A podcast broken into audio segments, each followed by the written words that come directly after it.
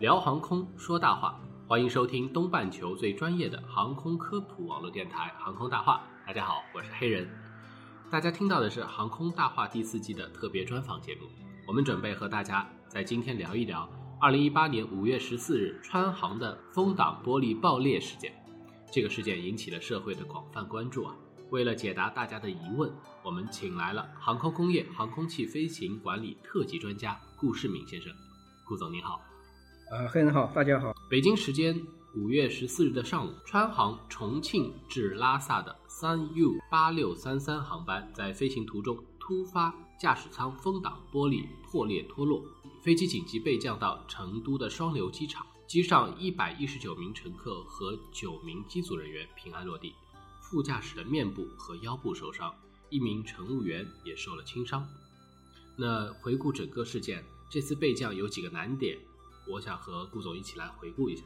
首先是风挡玻璃爆裂状态下的施压和低温的这样一个环境，据说是零下四十度这样一个温度。其次呢，自动驾驶失灵和仪表盘的损坏，这些情况的危急，可不可以让呃顾总给我们评价一下？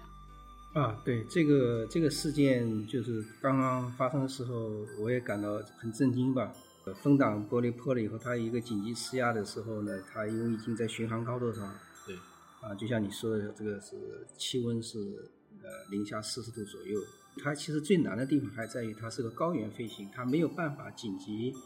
下降到呃一个比较安全的这个有氧气的高度上去。嗯，要如果常规的这个情况下呢，按照标准的程序的话，如果发生空中施压的话，那么它应该下降到。一万英尺，也就是相当于三千米左右这样一个高度上，嗯，这样有两个好处，一个是氧气就可以让这个相关的施压的部分得到补充，再一个就是气温没那么低了，对，那么这样呢就可以继续的在进行相关的紧急处理。如果喜欢自驾游的人都知道，呃，除了成都大概五十公里左右，嗯，就开始遇到雪山了，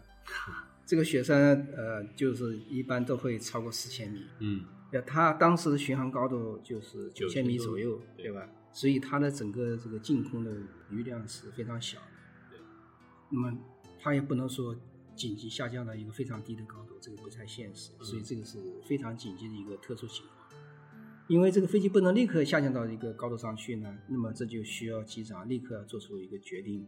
他应该怎么办？用这个刘机长自己的话说，总共他累计下来只有十几秒的时间，要决策，要选择，而且自己赶快要把氧气面罩戴好。用他自己的话说，他没有想过怎么干，他就完全是下意识的这么一个一系列的动作就做出来了。对，那就说明这个机场的水平已经已经都体现出来了。顾总刚才主要说的一个是，嗯，对于当时情景有多少危急，这个当时面临的处境；另外一个也解释了为什么飞机不能马上的下降到一个从温度和环境上比较安全的高度的一个客观原因。就是常规上可以立刻就下去，就是这个风险就没这么大了。但是这。对于这架飞机来说，它正好处于一个高原的上空。如果大家坐飞机的话，在这个位置上已经可以看见雪山就在脚下。嗯哼，所以也不敢轻易的下降，真的。对，它不能盲目的就下降，因为它可能会发生更可怕的后果。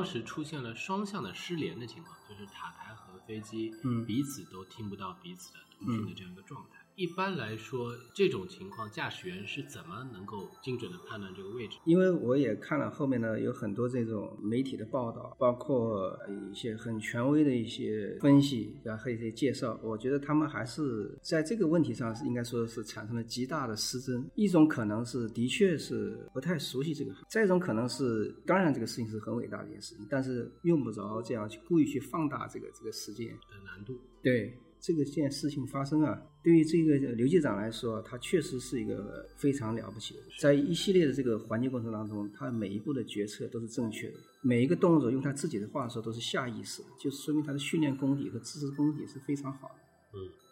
但是这个飞机本身来讲呢，就是并没有那么严重的问题。嗯，就是它仅仅是一个风挡玻璃碎了以后呢。大家从照片上可以看到，它有有一个就是波音叫模式控制板，空客就叫了另外一个名字飞行控制板。那么这个两个东西都是对自动系统里面的进行一些设置，比如说速度、高度、方向，有些键去调整它。就这个板仅仅是起这么一个作用。嗯嗯，所以很多大位都说：“哎呀，这个都坏了，飞机怎么飞啊？”其实飞机怎么飞很简单啊，这个驾驶台后面还有我们我们单位也搞的叫飞行管理系统啊。对对，飞行管理系统还有个就是飞行员的这个操纵杆啊。嗯，操纵杆是最高的权限，所以说控制飞机的话，那就是三套装置。说起来，那么一套就是大家现在看到的这个被撞坏的这个控制板，这上面是输入指令的。嗯，还有一个就是我们的飞行管理系统，它有一个多功能控制这个呃这个面板，就放在驾驶舱的后面。这个我们那个单位也很多。对，同样可以进行操控和这有这有三套，在这个照片上都可以看见，就在这个中央控制台的后面，就在这里。然后当然还有左右飞行员左右两个侧杆，上面也可以控制。嗯我们只是说现在这个飞机情况是非常紧，但是飞机状态本身并没有太大的问题。所以刘机长说了一句非常关键的话，当时他非常恐慌，但是他一旦摸到操纵杆，操作飞机，感到飞机可以控的时候，他就立刻就觉得没有事，就是因为尽管方式控制板坏了，就我说一个非常粗糙的比喻，就是你的键盘不灵了，你还有鼠标。嗯嗯，这个就已经非常形象，我们都能够理解。所以呢，刘局长就选了一个做出了第一个正确的选择，首先是减速，嗯就跟开车一样，速度慢了嘛，这个飞机的这个受到这个气流冲击就小了，飞机就逐渐平稳下来。还有一个最关键的要素就是，他还有一个机长，这个机长坐在后面帮助刘机长来进行导航和通讯，所以刘机长只要集中精力控制飞机就可以了。嗯事实上是三个人在飞这个飞机，不是两个人在飞。即便副驾驶受了一定程度的这个伤害，嗯但是我们还有一个非常健全的，也是非常资深的机长坐在后面。这也是一位副机长嘛，机长不是副机长，也有一位机长。对，而且他同样是教员资格，就是在民航业，这个教员这个名字很土气，但是这就是相当于我们研究所里边的，或者是大学里面教授级。哇，那就是一个 就比机长还要高一级。刘机长是教员级，这个机长也是教员级，等于是两个双机长，一个副驾驶副机长。所以说我们飞高原的时候都是三人制，双机长加一个副驾驶。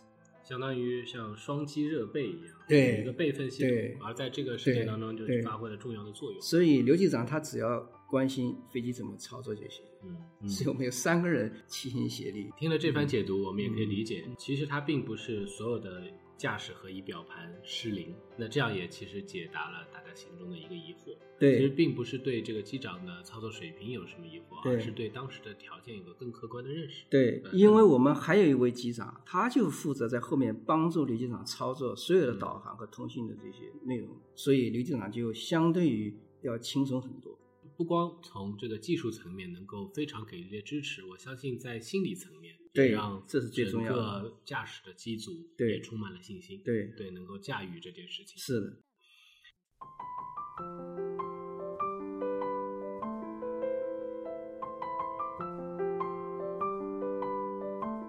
在分析完当时面临的处境以后，我们再把切换一个视角，看一下在嗯地面这边接收的信息。当时涉及到的啊两个部门主要是西部战区嗯和民航西南空管局，一块是相当于军队的空域管理，一块是民航的空域管理。他们几乎是在同时做出了非常准确的选择和决策。在这块儿，顾总能跟我们简单？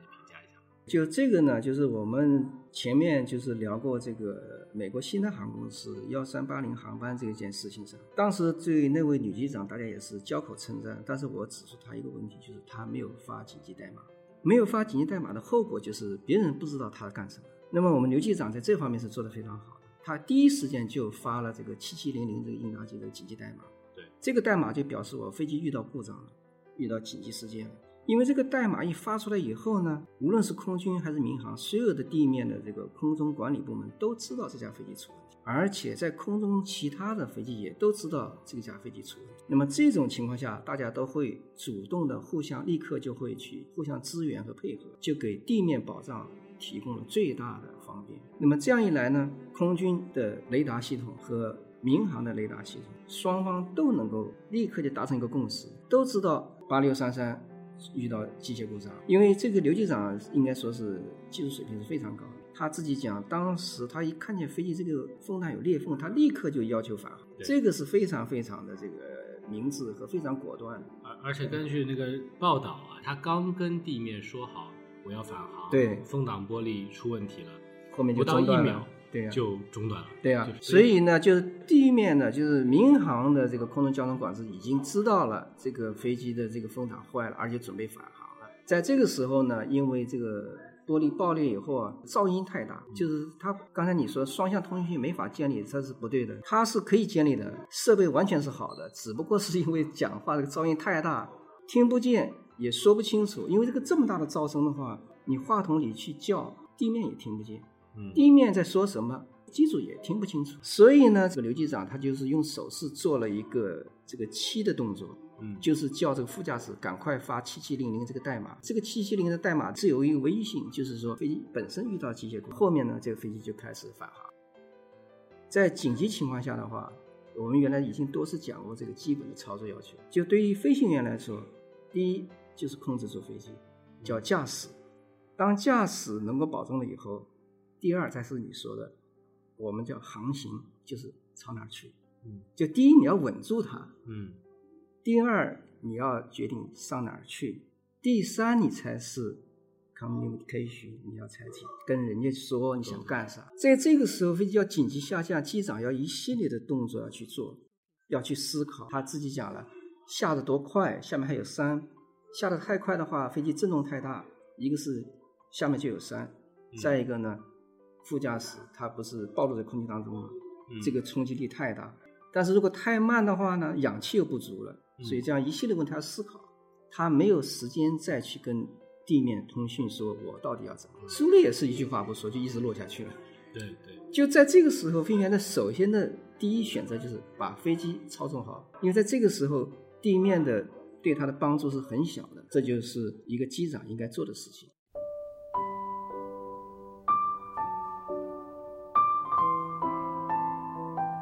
另外，在《空中浩劫》里面有一部讲一九九零年英航的五三九零次航班，也出现过类似的情况。当时也是前风挡玻璃碎裂，就整个过程当中，机长都挂在飞机的外面，没有掉出飞机。那这两次事件，呃，有没有什么不同之处？我从这件事情来看的话，就是很多人都在第一时间会把这两个事件呢就联系在一起，一个是驾驶舱的这个正风挡玻璃破碎了。嗯。第二个就是这个驾驶员，一个是完全掉到外面去，一个是差一点掉到外面去，就这两件事情非常相像，但是这两件事情是有本质的不同的，就造成了一个现在至少你去可以看，所有的媒体都这么说的，说这个副驾驶被吸出去了，然后干什么？对。其实不是？的，这个他们可能主要是受了那个电影的《空中浩劫》，它毕竟也是个电影啊，对对对，但它并不是一个事故调查的内容啊，很多人就把它当成一个事故教教科书去看，这不对的。它也不是一个真实场景，它只是个模拟场景。是他每次开片时都讲清楚了，我这是一个 story，嗯只不过是根据航空事件的一些事实来编写的，一定要注意它是编写的。没错没错，就是英航的人不是被吸出去的，他是在瞬间爆破的时候呢，人是有一个探出的动作，但是呢是被气流带出去的，哦不是压差造成的。嗯所以这要现在很容易回答，为什么我我们的副驾驶没有被吸出去？因为它没有不存在这个问题。就爆炸的瞬间，它会有个前倾的动作，因为正负压差的问题，里边压力大，外面压力小，嗯但是也不超过一个大气压呀，不是说几倍大气压，不是压缩空气把你崩出去的。后面英航的机长为什么会出去呢？因为他没有系安全带，这动作一吹出去以后呢，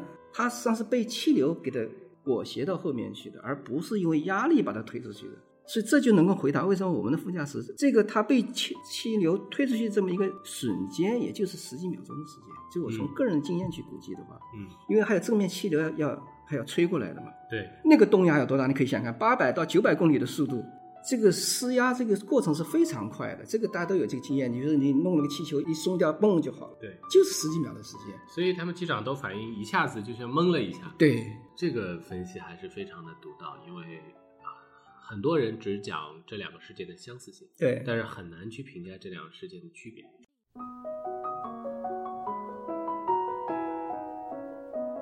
那那我们再回来看一下这个这次事件的机长，嗯啊、也是被应该说现在媒体广为歌颂的人人物。呃，刘传健机长这次的立功表现呢，就和四月份拯救西南航空乘客的泰米沙尔茨，嗯啊、有人经常把他们放在一起讲，嗯以及大家熟悉的萨利萨伦伯格，嗯也有相似之处。在一个紧急的危险的情况下。啊，他是完全保证了就所有乘客和嗯机组人员的安全。他们有一个极其相似的背景，就都是部队飞行员的背景。嗯刘传健他一直在军校飞行，二零零六年转业以后就到川航，有几十年的飞行经验。是否可以推断出啊，部队的飞行经验是成功挽救飞机紧急情况的一个关键要素？就是我们知道这个技术的发展啊，就是不断的自动化越来越高，我们都希望降低飞行员的这个训练的成本，嗯，这也是实现自动化的一个趋势。就任何行业都是一样，通过自动化、通过电脑化降低劳动力的成本，提高效率。但是反过来说呢，就像你这样问到的问题一样，就是那每个人的个人的技能本身就下降了。对，因为它最简单来讲，并不是说对年轻的同事怎么样，但是我觉得现在年轻年轻的同事有一个最大的问题，这个字就写不好。嗯，写的很难看，有些是博士生写出来字跟小学生还不如。为什么呢？因为都用电脑打字了，这个技能就没有了。那个航空也是一样的，自动化提高了以后呢，这个训练的水平就要相应的就要减少，嗯这也是一个自动化的目的，降低成本，提高效率，降低它的门槛。嗯，这三次事件都有共同的特点，就是三个人都是部队飞行员出身，对，受到了最好的这个训练，是呃所以呢，他们应该说他们是保证这个这个航空安全的一个中流砥柱，这是没有什么争议的。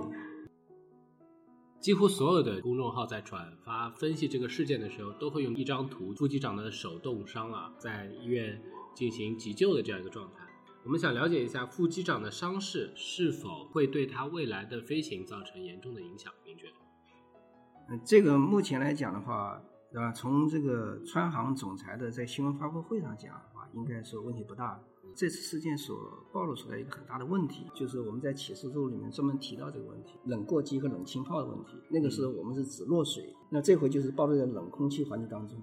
无论是落水还是暴露在冷环境当中啊，它的这个进一步的这个医学分析和应对处理的话，至少在国内我们是、我觉得是没有什么太多的这个研究的。嗯，啊、我们有一个很有名的网站叫知乎，对吧？对，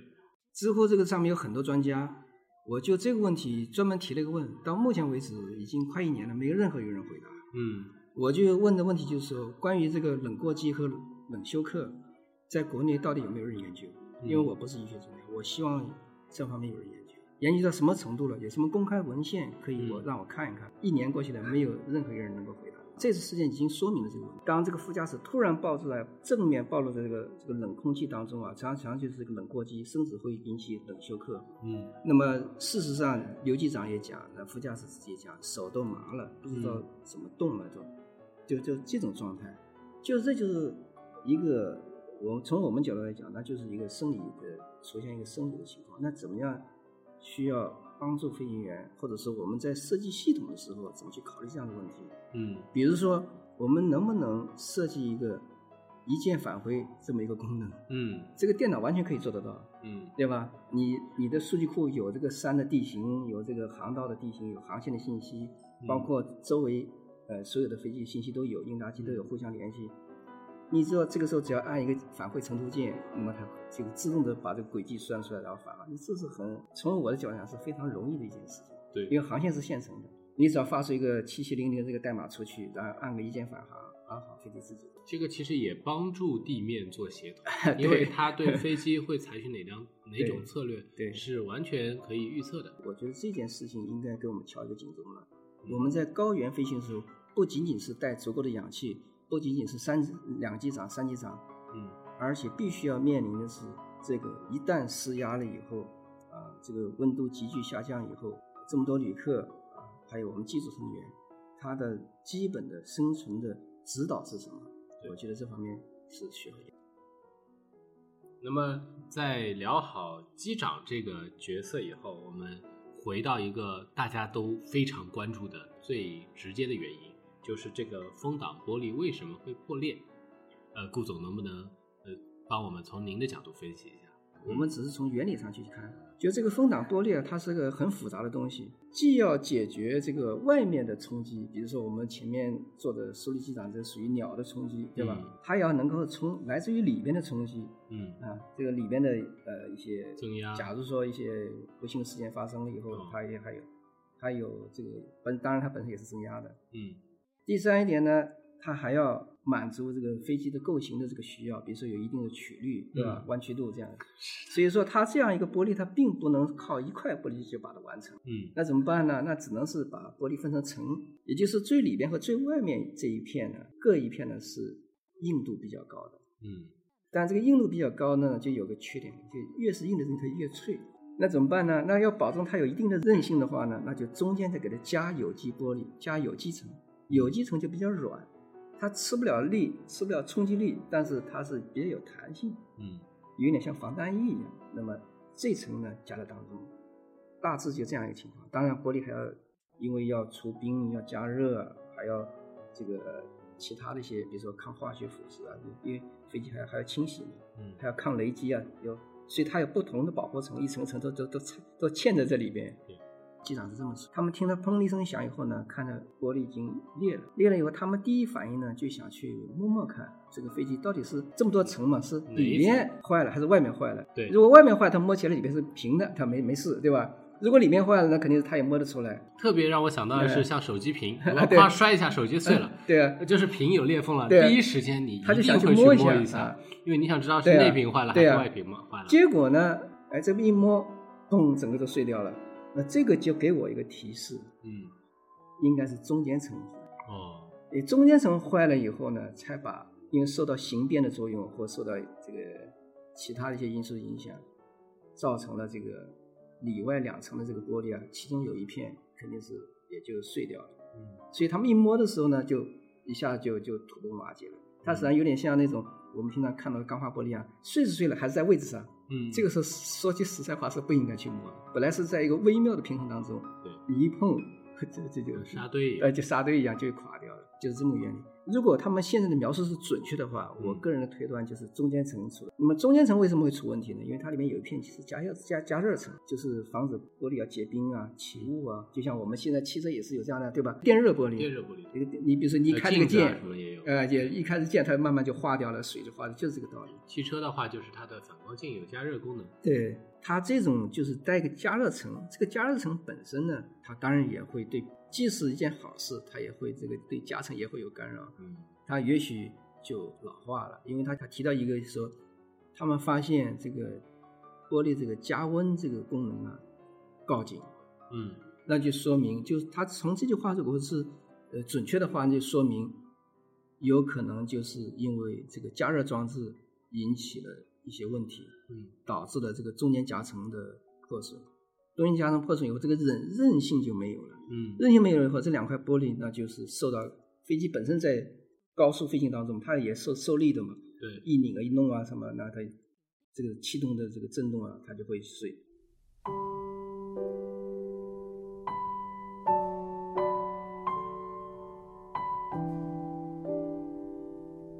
次只要聊到世界，我都会跟顾总讨论的。嗯，就是出现类似的情况，乘客是否会得到赔偿？因为在这个西南航的这个事件当中，乘客是得到赔偿。嗯，当然也是那个情况非常紧急，嗯，而且影响也非常大，传播也很快，嗯，在线的去直播这个事件，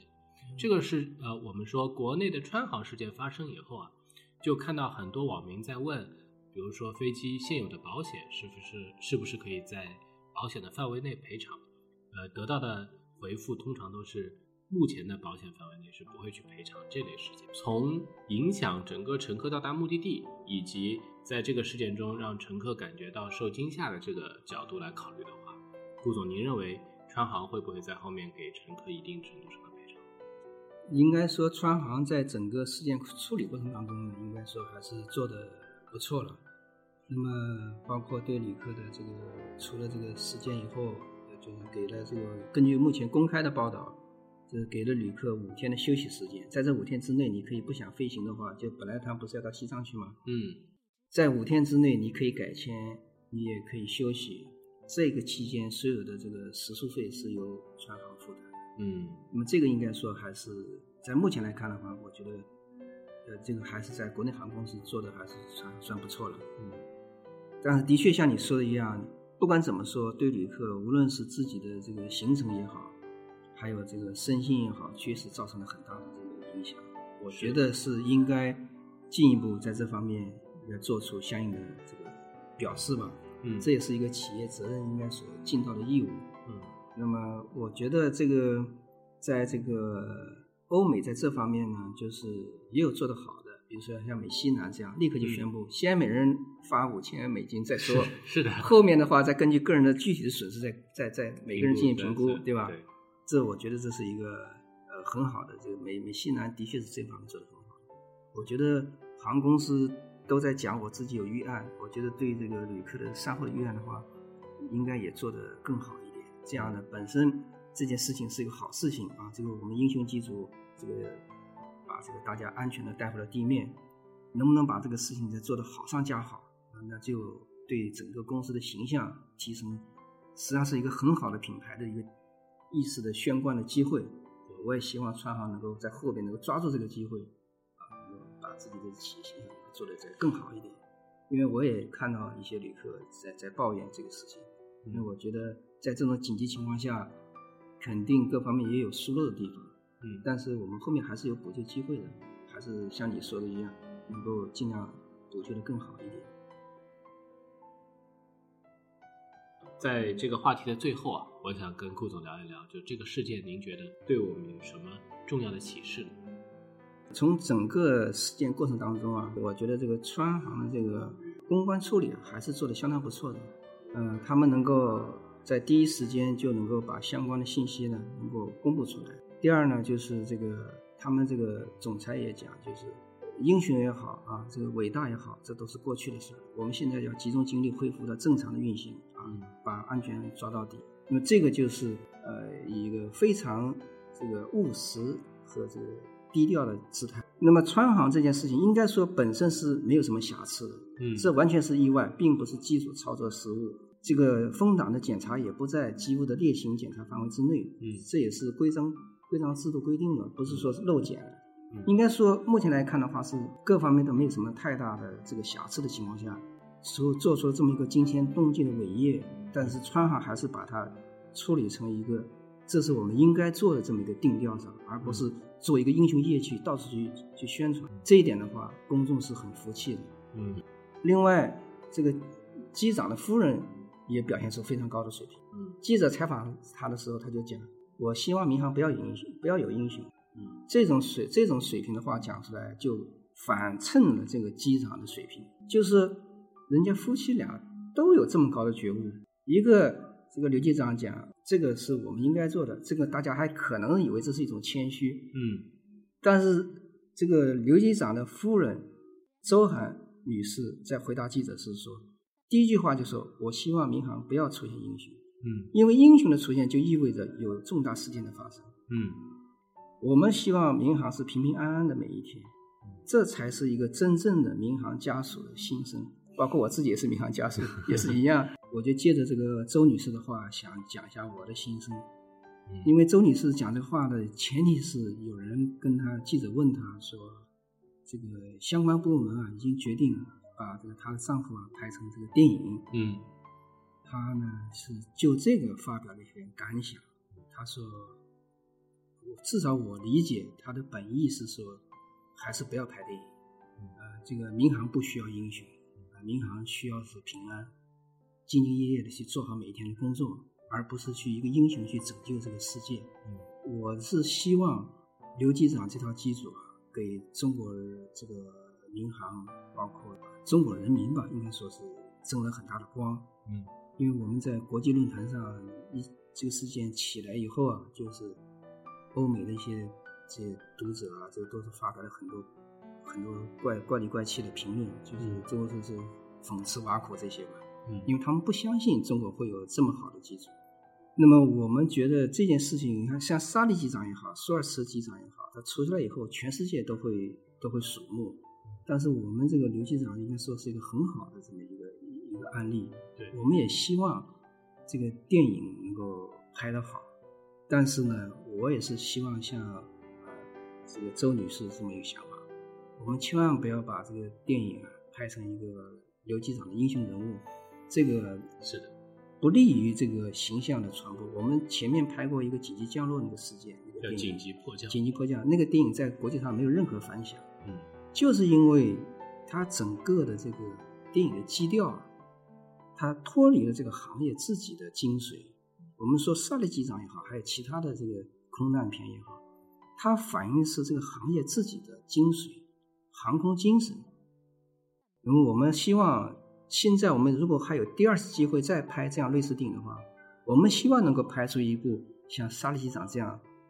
把这个行业精神反映出来的这个电影，这样才能在国际上引起共鸣，才能让人家信服我们这个中国的航空业是不差的。中国的这个飞行员、乘务员，还有其他相关的空中管制人员，就是真正是达到了国际水平，而且甚至可能还是在领先的。因为在这种高高原飞行的话，也是我们独有的，别人是没有的。所以这些应该都是一个很好的机会，真正把这种中华民族这种优秀的品质、气质拍出来。我希望这次不要再错过机会了。说到这个，我其实非常有感触。一方面和顾总有共同的期待，希望我们的文化产业和航空产业的这个融合的作品能够呃走向世界。我们通过文化这样一个途径，是可以让大家能够有一个视角去了解它、认识它。我们也看到过很多我们国内的一些短视频和真实的事件，到国外的论坛上以后，让国外呃发起了一片为中国叫好呼声的案例，啊、有很多其实，所以我们也希望能抓住这个机会，把这个事情产生一个更好的宣传的效果。对，应该说，这个事件是一个呃充满了风险、扣人心弦，听下来，包括当时的情况有人受伤，一个惊心动魄的事件。但在整个节目做完，说实话，我是一个很高兴的、比较轻松的心情，因为在顾总的这个分析当中，我们听到的是我们的呃航空公司是值得信赖的，我们的机组是训练有素的，然后我们的社会的声音又是充满理性的，这让我看到我们的整个民航是往一个越来越好、越来越强，能和世界的这些领先的航空公司达到同样的这样一个状态的，呃呃这种感受，这是让我觉得做这期节目一个很大的收获。好，也在这里非常感谢顾总啊，呃，在一个大雨天的晚上，我和顾总一起录制了这样一期节目，呃，希望大家能够通过我们的补充，再加上现在社会各界有的报道，因为很多报道当中有详细的东西，我们就在这儿不赘述，能够丰富大家对川航的这起事件的看法。呃，如果大家有更多想呃提问的或者想分享的，也欢迎在公众号或者你听到的这个声音的平台给我们留言，我们会及时关注，及时。那本期节目到这里就结束了，谢谢各位，谢谢顾总，我们啊下期再见。好，谢谢大家。如果大家有进一步的兴趣的话，我们也可以把这些话题，其实这些话题啊都是很丰富的，可以进一步展开的。是的我们也因为缺乏互动嘛，我们也 也不清楚应该谈到什么程度。是的，是的，嗯，好，那就这样，大家再见。再见。从什么都没有的地方到什么都没有的地方，我们像没发生时一样，自顾地走在路上。忘掉了的人只是泡沫，用双手轻轻一触就破。泛黄有它泛黄的理由，思念将越来越薄。你微风中浮现的从前的面容，已被吹送到天空。我在脚步急促的城市之中，依然一个人生活。我也曾经憧憬过，后来没结果，只能靠一首歌真的在说我，是用那种特别干哑的喉咙，唱着淡淡的哀愁。我也曾经做梦过，后来更寂寞，我们能留下的其实都没有。原谅我用特别沧桑的喉咙，假装就，假装我很痛。